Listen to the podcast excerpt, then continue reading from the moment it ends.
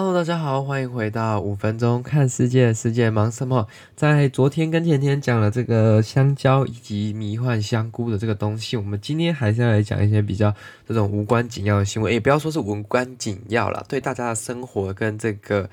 就是食物，其实应该也是蛮有关系的一则新闻啦。毕竟人活着都要吃嘛，那民以食为天，吃是人生活很重要的一部分嘛。就是人活着一定得吃，那吃通常就是看你吃的随便吃的比较讲究点，这就是差异啦。但同样的东西，就像一根胡萝卜，你可以弄得非常的精致，也可以弄得非常随便，那是自己的选择。Anyway，今天我们不是要来讲这个食物料理上的差异，我们要来讲的是。食物来源上的差异嘛，因为在近十年、二十年当中，人类的这个人口成长的速度其实是非常快的，就是全球的这个人口基本上是没有到翻倍成长了，但是是类似 exponentially，就是诶叫做什么？反正就是 exponentially growing。那这个基本上就会造成一个状况，就是食物有可能在未来会不够。虽然在现阶段全球是没有食物短缺的。那现阶段的问题是全球分配不均，才会导致像非洲啊，或者是一些比较落后的地区，它没有食物可以吃。那这个是其实比较像一种人祸的问题，反而不是天灾，不是说我们有不够多的食物给大家去做食用这样子。但是如果大家的这个人口不再控制的话，继续增长的话，其实就很有可能就是未来的有一天。人类的总人口数达到某一个数量之后，那个食物就会不够吃嘛？因为我们目前除了素食的人，他们是仰赖于这些青菜或者是比较天然自然的东西。大部分的人如果吃肉的话，都是吃类似算哺乳类啊，或者是说这种需要经过一段时间养殖的这种生物动物嘛。那这个基本上，除非我们能找一个地方，我们能。科技更进步，有一种新的这种饲养方法，可以快速的就去饲养这些动物，然后就是提供一个很稳定的供应的来源这样子。但我觉得短时间内应该比较不可能嘛，那就代表说人类人口继续增长，我们如果是民主国家，又不能增加，就是又不能增加这种限制，说哦，你只能说生一个、生两个这种，就是这就是比较困难的地方。所以大家如果继续。就是生小孩的话，有可能有一天我们的这个食物的这个 source，我们就要开始吃更多我们以前不吃的东西。虽然现在好像这样说有点可怕，因为毕竟武汉肺炎一开始有可能是因为吃蝙蝠这种不该吃的东西而引起的嘛。那现在这边在讲的是比较。General 一点就是比较概括一点的这个情况了，就是说我们可以吃一些平常可能我们不会去食用的这种东西，但是在少部分国家或者是少部分地区，或者是它已经是被拿来作为这个再制品的这种东西。那今天这则新闻呢，它是说，呃，Rest easy, citizens of Europe, mealworms are safe to eat and will soon be to the market。那这个新闻就是说呢，这个 mealworms 呢，就是叫做什么呢？Mealworms 就是面包虫这种东西，在 EU 呢被认定为合格的食品，是安全可食用的。那会在可能未来的几年当中，你在市场当中，在市面上就会看到，不管是它还是它的添加物等等的。那我相信大部分人呐、跟我一样，如果不是太传统或太本土，就会喜欢吃中药的。你看到这种。面包虫，你应该会觉得蛮恶心的，就是一坨虫在那边在蠕动这样子。我自己光想到我都觉得说，哦，这其实还蛮催吐的。因为我现在刚吃完宵夜，其实哦，想到那个画面，或我刚刚在查资料、查图片的时候，就发现哇，这真的还蛮恶心的。你就看一群在那边黄色啊的虫，然后在那边上下爬这样子。但 anyways，今天要讲到的是关于这个欧盟的新规定啊，就是他们认定这个面包虫是合法，然后安全可食用的。但是在过去，其实大家都知道，欧盟的这个食品相关法规是非常严格的，跟其他地区，不管是美国、亚洲各个国家比起来，它是非常呃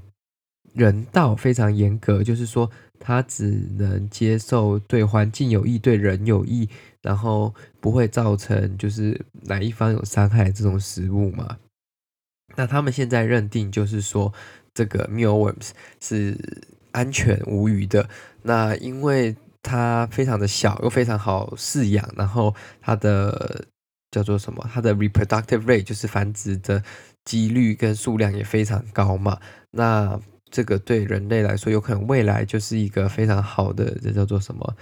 ？Alternative food source 就是可以当做参考或者当作其中一个食物选择的食材啦。那为什么呢？因为它不只有很高的蛋白质、很高的油脂，但它也有非常高的纤维哦。基本上你所需要的健康，在一只面包虫当中都能拥有。所以你晚餐如果吃一盘面包虫，其实你是够健康的，因为你有足够的纤维，有足够的蛋白，那也有足够的这个叫做什么脂肪啦。虽然在东南亚很多国家，这个东西已经见怪不怪嘛，有些人还会吃蜘蛛啊，吃其他的这种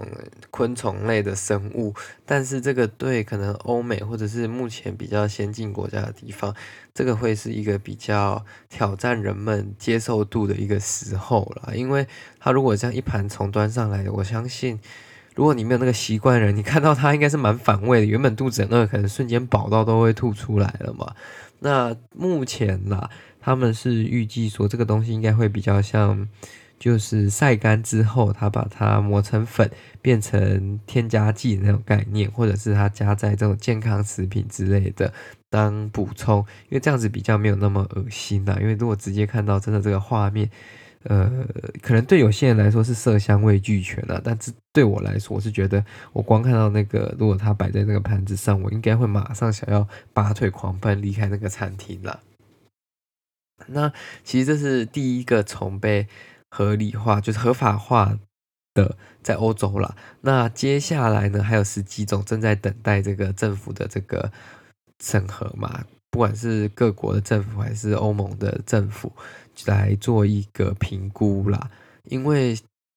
其实这个东西呢，已经就是历经多年了。那这个 mealworm 是第一个，像什么呃，这叫做什么螳螂啊，然后蚕啊，都有被讨论嘛。那有可能未来会合法化，可是这个我觉得哦，比 mealworm 就是高一个阶段。你看它有眼睛有鼻子、有嘴巴这种生物，然后你要这样子把它一整只这样吃下去哦，真的要挑战每个人的那个心脏啦。那其实就像我刚刚所说的。这个东西只是因为可能比较先进的国家，就像西方国家、亚洲国家这种欧洲国家这种地方，他们不吃而已。但是其实，在很多东南亚或拉丁美这种国家，其实是会吃的嘛。就基本上很多人可能放进糖啊、酱油啊，或者是说用炸的啊，还是用椰奶跟一些调味料、香料拌一拌就可以拿来食用，这是非常广泛的嘛。那这个东西。就是各国的文化跟民俗，就是特色就在这里。那也鼓励大家了，以后可以出国，就是疫情过后到各个地方尽量尝试看看了。搞不好你觉得是好东西，你觉得。就是你，就是你的国家的人民可以接受的话，你搞不好那也是一个商机啊！你可以带回去卖那个东西，就像你在台湾可以试试看卖蜘蛛、卖这个面包虫，应该生意是会蛮糟糕的啦。我是觉得在现阶段，大家应该还是会选择牛、猪、鸡这些肉类，还是鱼啊等等的去做食用。怎么感觉这礼拜讲的内容到现在都没有很有营养啊？都是一些关于一些奇奇怪怪的新闻。但我觉得这个就是我想。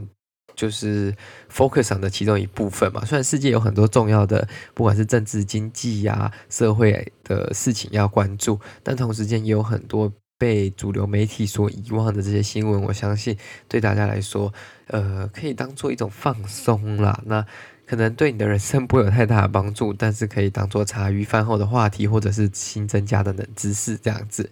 Anyways，呃，感谢各位今天的收听。如果你喜欢这个节目，再将它分享给你的亲朋好友，这对我们来说是最大的动力。那我们在各大平台，包括 Apple Podcast、Google Podcast、Spotify、KKBox、First Story 跟 SoundOn 都可以收听。那如果你有任何意见，或者是喜欢我们的这个 Podcast 的话，也欢迎您到社交媒体上面，包括 Facebook 跟 Instagram，跟我们一起交流，彼此交换意见。Anyways，感谢大家，那我们就下一集再见了，拜拜。